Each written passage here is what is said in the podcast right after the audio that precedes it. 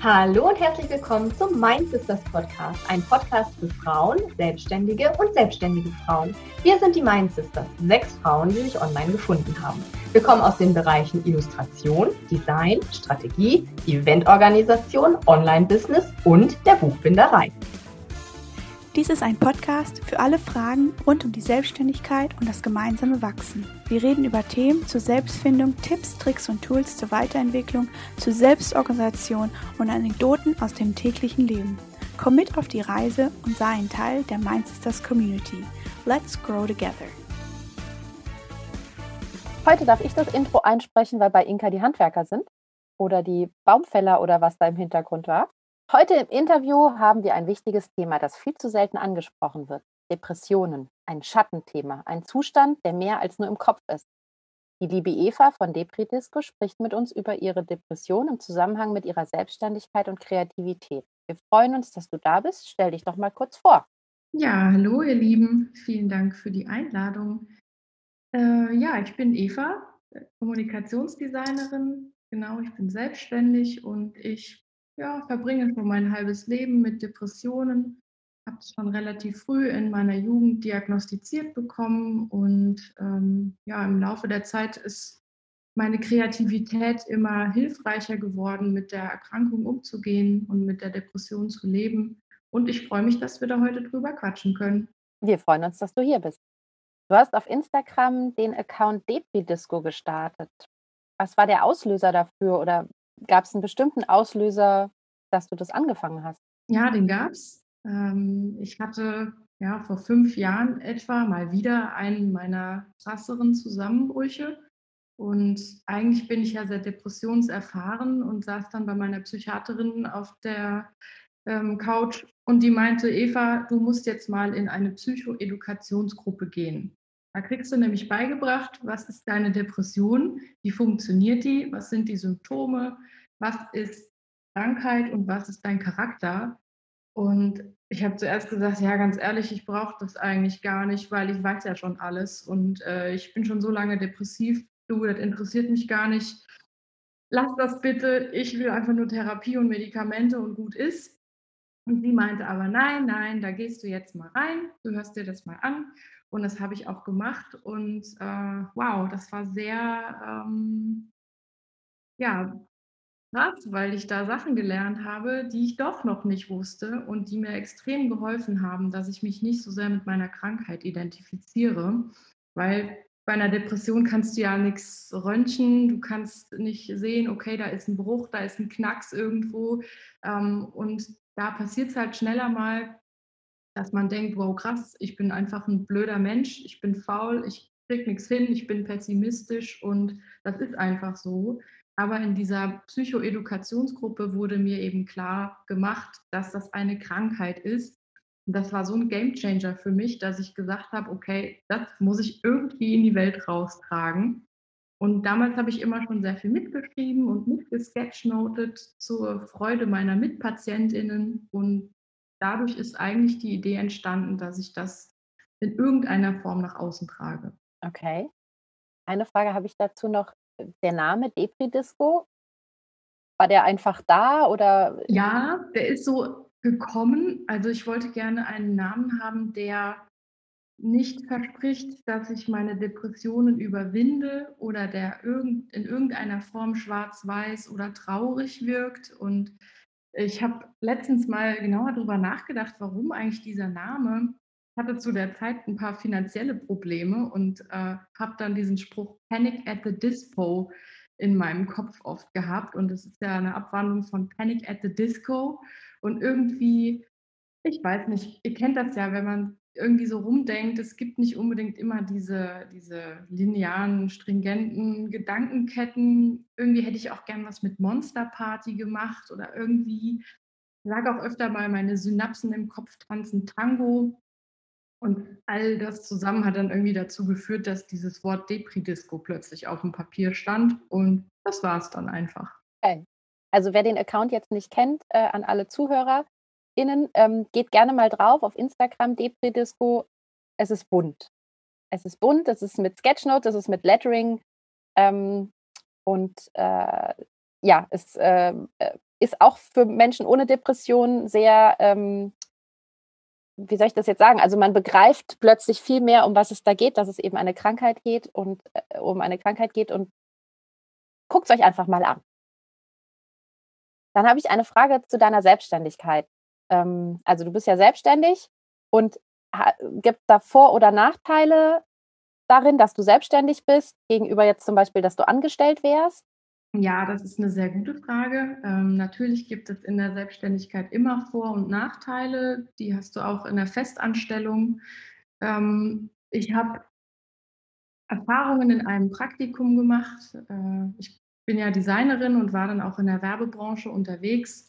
Und die Erfahrungen, die ich da gemacht habe hinsichtlich mentaler Gesundheit, dem Bewusstsein dafür, die waren nicht so schön. Also ich habe öfter mal Chefs und Kolleginnen über mental erkrankte Ex-Kolleginnen sprechen hören, wo ich mir so dachte, okay, so möchte ich nicht, dass jemand über mich spricht.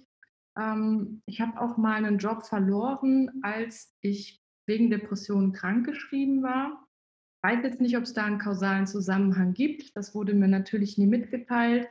Aber diese Kontrolllosigkeit zu erleben, die hat mich echt fertig gemacht. Und äh, mit der Selbstständigkeit hat man da eben eine gewisse Selbstbestimmtheit, die ich sehr schätze.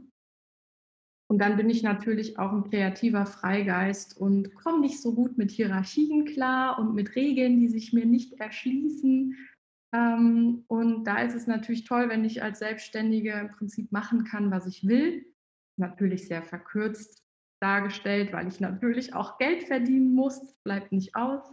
Ähm, mir persönlich geht es besser in der Selbstständigkeit, weil ich kann morgens wach werden und schauen, wie ist mein Zustand heute? Bin ich depressiv oder fühle ich mich depressiv? Dann mache ich erst um elf was oder ich arbeite aus dem Bett heraus. Ich muss keine Verurteilung befürchten und ich kann mir so ein bisschen mein Netzwerk und meine Kundinnen so aussuchen, dass ich da einfach in einem wertschätzenderen und akzeptierenderen Umfeld sein kann. Mhm. Hilft dir denn dieser kreative Ausgleich? Also weil du jetzt auch meintest mit ähm, kreativer Freigeist und brauchst du das für dich gegen die Krankheit oder mit der Krankheit oder wie kann man sich das vorstellen? Ja, das ist so ein bisschen so eine Henne-Ei-Frage, glaube ich. Also ähm, heißt ja, dass viele Kreative so einen Hang zum, ja, ich sag mal, sehr feinfühligen haben und dadurch auch eher dazu neigen, eventuell ja affektive Krankheiten zu entwickeln. Also es hilft mir auf jeden Fall, dass ich kreativ mich ausleben kann und über meine Erkrankungen schreiben und illustrieren kann. Gleichzeitig wer weiß, ob ich so wäre, wenn ich so kreativ wäre. Also es ist irgendwie, ich weiß nicht, wie es euch da geht. Ähm, hat irgendwie so beide Seiten. Ähm, manchmal habe ich auch ganz viel Druck und fühle mich total ja, leer und dann kann ich gar nicht kreativ sein und das macht mich dann auch fertig. Also das ist hochkomplex, glaube ich. Ja, das also die, äh, das mit der Kreativität und dem Feinfühligen, ich glaube, da können wir alle auch was zu sagen. Und äh, ja, das, ähm, ich habe vermutet, dass es ein Henne-Ei-Problem ist. Ja. Du hattest es vorhin schon erwähnt äh, mit deinem Netzwerk. Wie wichtig ist so ein Netzwerk ähm, jetzt unabhängig von der Selbstständigkeit, wo das natürlich sowieso schon sehr wichtig ist, aber zusätzlich jetzt noch mit so einer Krankheit? Ja, das ist ganz, ganz, ganz wichtig, weil wenn man in einer Depression hängt, denkt man eigentlich, dass man total alleine ist, dass man es alles selber schaffen muss, am besten gar keine Hilfe annehmen. Und die, die Scham, die man da hat, sich jemand anderem zu öffnen, die ist riesengroß.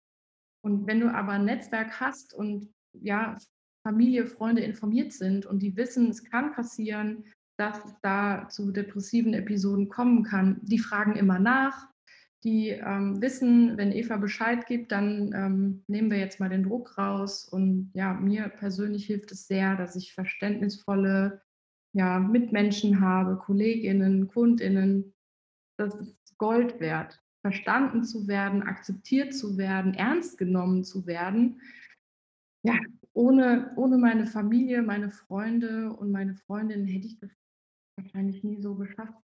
Ja, also super, dass man das weiß. Und ähm, als Außenstehender ähm, kann man da helfen, Ähm, sollte man helfen? Sollte man sich aufdrängen oder sollte man nichts machen? Ich meine, wahrscheinlich ist es wieder für jeden verschieden, aber gibt da irgendwie so eine, so eine Faustregel, so von wegen, wenn man den Verdacht hat, dass es jemandem überhaupt nicht gut geht, was kann man da tun oder was würdest du dir wünschen? Ja, das ist eine sehr komplexe Frage. Äh, ich würde sagen, es kommt drauf an, wie so oft im Leben. Ähm, ich bin ganz froh, dass meine engsten Freundinnen immer mal wieder fragen, ey Eva, wie geht's dir denn wirklich? Und generell so einen ja, tiefgründigen, ehrlichen, offenen Austausch in Freundschaften zu äh, etablieren, finde ich total wichtig. Einfach, dass man Räume hat, wo man sich austauschen kann und auch wirklich über tiefe Gefühle sprechen kann. Jetzt gerade im Lockdown ist es echt schwer, an bestimmte Leute ranzukommen. Ich habe da auch gerade so einen Freund, wo ich das Gefühl habe, bin ich jetzt zu übergriffig, wenn ich da anrufe und sage, ey, was ist los? Andererseits könnte ich auch nicht damit klarkommen, wenn ich gar nichts sage und dann am Ende höre, dass da jemand schwer erkrankt ist. Man kann auch sterben an dieser Krankheit. Also ich persönlich würde immer in irgendeiner Form versuchen, Kontakt aufzunehmen. Zumindest zu sagen, hey, ich bin da, ich denke an dich und so weiter. Natürlich gibt es Leute, die machen dicht. Ne? Ähm, kommt auch immer darauf an, wer wen anspricht. Da gibt es ja immer unterschiedliche Dynamiken. Nicht jede kann jeden ansprechen oder andersrum. Ja, es ist ähm, äh, sehr individuell. Ja, da fällt mir der Klassiker ein, dass die Leute einen fragen, wie es einem geht und dann aber schon bei der Antwort gar nicht mehr zuhören oder eben nur das Gut hören wollen und den Rest besser nicht. Also es ist nur, die Frage ist nur gestellt, damit ein Gut zurückkommt und alles okay ist und man im Zweifelsfall sich selber auskotzen kann, weil es einem nicht gut geht. Und das ist natürlich dann wirklich eher kontraproduktiv, nehme ich an. Ähm, ja. Genau. Da kann man natürlich am besten bei sich selbst anfangen, dass man übt, achtsam zuzuhören, dass man die Fragen wirklich so meint, wie man sie fragt und dass man auch mal selber überlegt, gibt es Gefühle, die ich vielleicht wegschiebe, die unangenehm sind. Weil wenn du von jemandem hörst, ey, mir geht's scheiße, ich habe gerade äh, Probleme, dann ist das unangenehm und dann muss man sich dem vielleicht stellen, möchte man gar nicht. Und ja, an der Stelle kann man, glaube ich, für sich selbst sehr viel üben. Dazu fällt mir jetzt noch eine weitere Frage ein. Ähm, es wird ja immer gesagt, dass gerade jetzt auch Instagram so heile Welt vorgaukelt und immer alles super ist und gut läuft, weil die Bilder natürlich mittlerweile nicht mehr wie anfangs nur mit dem Handy aufgenommen werden, sondern profimäßig ausgeleuchtet und nachbearbeitet und weiß ich nicht was.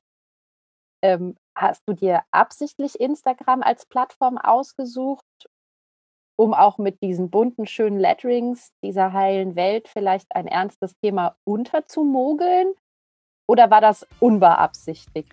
Eine kleine Pause und eine kleine Erinnerung, dass du dich für die Mind Sisters Post, unseren Newsletter, anmelden kannst. Da bekommst du weitere Business-Tipps, Tricks und Tools und mehr über die Mind Sisters und bist immer auf dem Laufenden. Den Link findest du natürlich wie immer in den Show Notes. Das ist eine sehr gute Frage. Also ich bin ganz gerne mal der Troll und äh, freue mich auch, dass ich mit meinem Thema so ein bisschen diese Mainstream-Instagram-Welt durchbrechen konnte.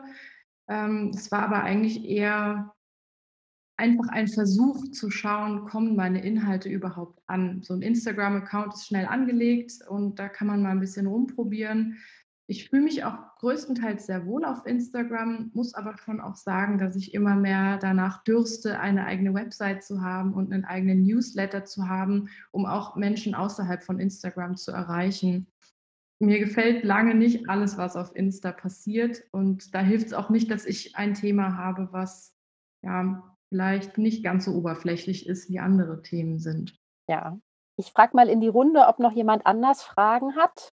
Alle schütteln den Kopf. Doch, Franzi hat noch eine Frage. Franzi, schieß los. Ähm, also ich frage mich jetzt, hast du teilweise das Gefühl, dass du schon ähm, über die Depression definiert wirst? Also dass du quasi diejenige bist, die, äh, wo die Leute sagen, ah, das ist nicht die Designerin, die mir ein tolles Logo macht oder so, sondern das ist die mit der Depression und ist das dann irgendwie, also so, fühlst du dich da irgendwie einseitig bewertet oder ist das eigentlich das Ziel, dass du dich quasi so ein bisschen positionierst? Ähm, gute Frage, danke dafür. Ähm, ich möchte natürlich nicht ausschließlich mit meiner Depression identifiziert werden. Ich bin ja nicht die Depression, sondern ich bin ein Mensch und ich habe diese Depressionen hin und wieder und ich beschäftige mich sehr krass damit. Dadurch, dass ich auf Instagram mal noch anonym unterwegs bin, ist es noch ganz okay. Also der Zusammenhang besteht nicht und ich wähle aus, wem ich sage, hey, guck mal, das mache ich da auf Instagram und wem ich das eben nicht zeige. Ich weiß nicht, wie das in Zukunft sein wird. Ich habe schon vor, damit ein bisschen mehr auch noch zu machen. Und vielleicht treffen wir uns in einem Jahr nochmal wieder und ich kann dir die Frage ganz anders beantworten. Momentan ist es noch okay und ich bin auch sehr froh, dass ich nicht nur darauf reduziert werde. Das mit dem Jahr nehmen wir auf. Ähm, das hat bestimmt jetzt eine hier aufgeschrieben. Wir melden uns dann. Ja, sehr gerne. Ein Jahr danach. Wie ist es, was ist draus geworden? Hast du noch irgendwas, was du unbedingt äh, unseren ZuhörerInnen sagen möchtest, mitgeben möchtest? Boah, da gibt es bestimmt ganz viel, was ich noch sagen könnte und würde. Ähm, also ich möchte betonen, dass ich selber meine Depression nicht überwunden habe und ich ähm, mit vielen fühle, die irgendwelche Ratgeber sehen, wo dann steht, oh, in zehn Schritten kannst du deine Depression hinter dir lassen. Da auf der Seite bin ich jetzt nicht so unterwegs. Ich denke aber schon, dass man über Therapie, über Aufklärung, über Achtsamkeit sehr viele Dinge an die Hand bekommen kann, um ein lebenswertes Leben mit Depressionen führen zu können. Und es ist auch nicht alles schwarz-weiß und todtraurig in der Depression. Und ähm, mir ist es ganz wichtig, dass wir auch diese Zwischenstufen irgendwie mal entdecken. Und natürlich, dass es in den Medien immer besser beschrieben und aufgeklärt wird. Und da kann natürlich jeder irgendwie auch ein Stück zu beitragen. Ja. Also vor allem folgt mal Depredisco, macht mal den Account richtig groß, dass der überall Aufmerksamkeit bekommt. Franzi, du hattest noch was? Ja, mir fällt noch was anderes ein. Und zwar, ich habe so in letzter Zeit, also ich weiß nicht, vielleicht ist das auch tatsächlich nur meine Bubble, aber ähm, ich habe schon den Eindruck, dass das Thema größer wird. Und ähm, manchmal hat man dann so das Gefühl, das ist jetzt auf einmal so ein bisschen schon fast eine Modekrankheit. Also das klingt jetzt vielleicht blöd, aber ähm, ja, es taucht vermehrt auf und manchmal hat man das Gefühl, Leute versuchen sich auch so ein bisschen ja, damit zu schmücken. Das ist vielleicht falsche Ausdrucksweise, aber vielleicht verstehst du ein bisschen, was ich meine. Ist es jetzt so, dass du sagst, ja, ist egal, Hauptsache viel Aufmerksamkeit und endlich raus aus dieser Tabuzone?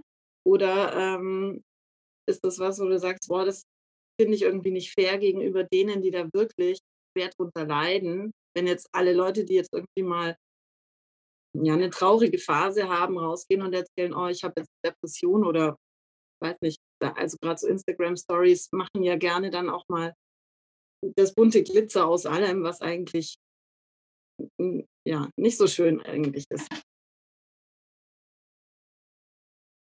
Ja, auch das ist ähm, nicht so ganz einfach zu beantworten. Äh, ich denke, es gibt da, gibt da große Unterschiede zwischen denen, die wirklich aufklären möchten, ob sie jetzt selbst erkrankt sind oder nicht, finde ich erstmal nicht so wichtig. Und dann gibt es die, die quasi Likes sammeln für ihre Erkrankung und versuchen sich dann ja, genau, das meine ich. aufzuwerten. Oder ich meine, Instagram ist ein, eine große Plattform, um irgendwie sich vermeintlich ein bisschen mehr Selbstbewusstsein drauf zu schaffen, indem man Likes und äh, Saves sammelt. Äh, das kann natürlich nicht die Lösung sein. Gleichzeitig finde ich es aber total toll, wenn Leute darüber sprechen, auch größere Accounts, die dann plötzlich sagen, ey, meine Psyche leidet so unter Instagram oder ähm, ich habe gerade eine schlimme Phase. Ich finde es super wichtig, dass darüber gesprochen wird. Ähm, und eine Depression wird natürlich nicht diagnostiziert, wenn man mal traurig ist, sondern da gehört viel, viel mehr dazu. Und je mehr darüber sprechen und je mehr auch den Blick dahin richten, desto klarer wird es und desto ja, besser wird vielleicht auch der Umgang damit. Also ich meine, wir haben ja auch ein Gesundheitssystem, was zwar in Europa oder vielleicht sogar der Welt eines der besten ist, aber da gibt es noch echt viel zu tun. Und je mehr Leute danach fragen und äh, das auch ja, unterstützen, desto größer ist die Chance, dass wir da auch eine bessere Versorgung hinbekommen. Und jetzt gerade während Corona wird es natürlich nur noch ja, auffälliger, dass da echt viele Defizite herrschen. Und ich finde es aber auch gut, dass die Leute während Corona merken, ach krass, ich habe auch eine Psyche und ach krass, ich kann da auch was für tun, dass es mir nachhaltig gut geht. Finde ich eigentlich ganz gut an dieser Welle. Ja, die Wartelisten bei den Psychologen und Psychiatern sind lang.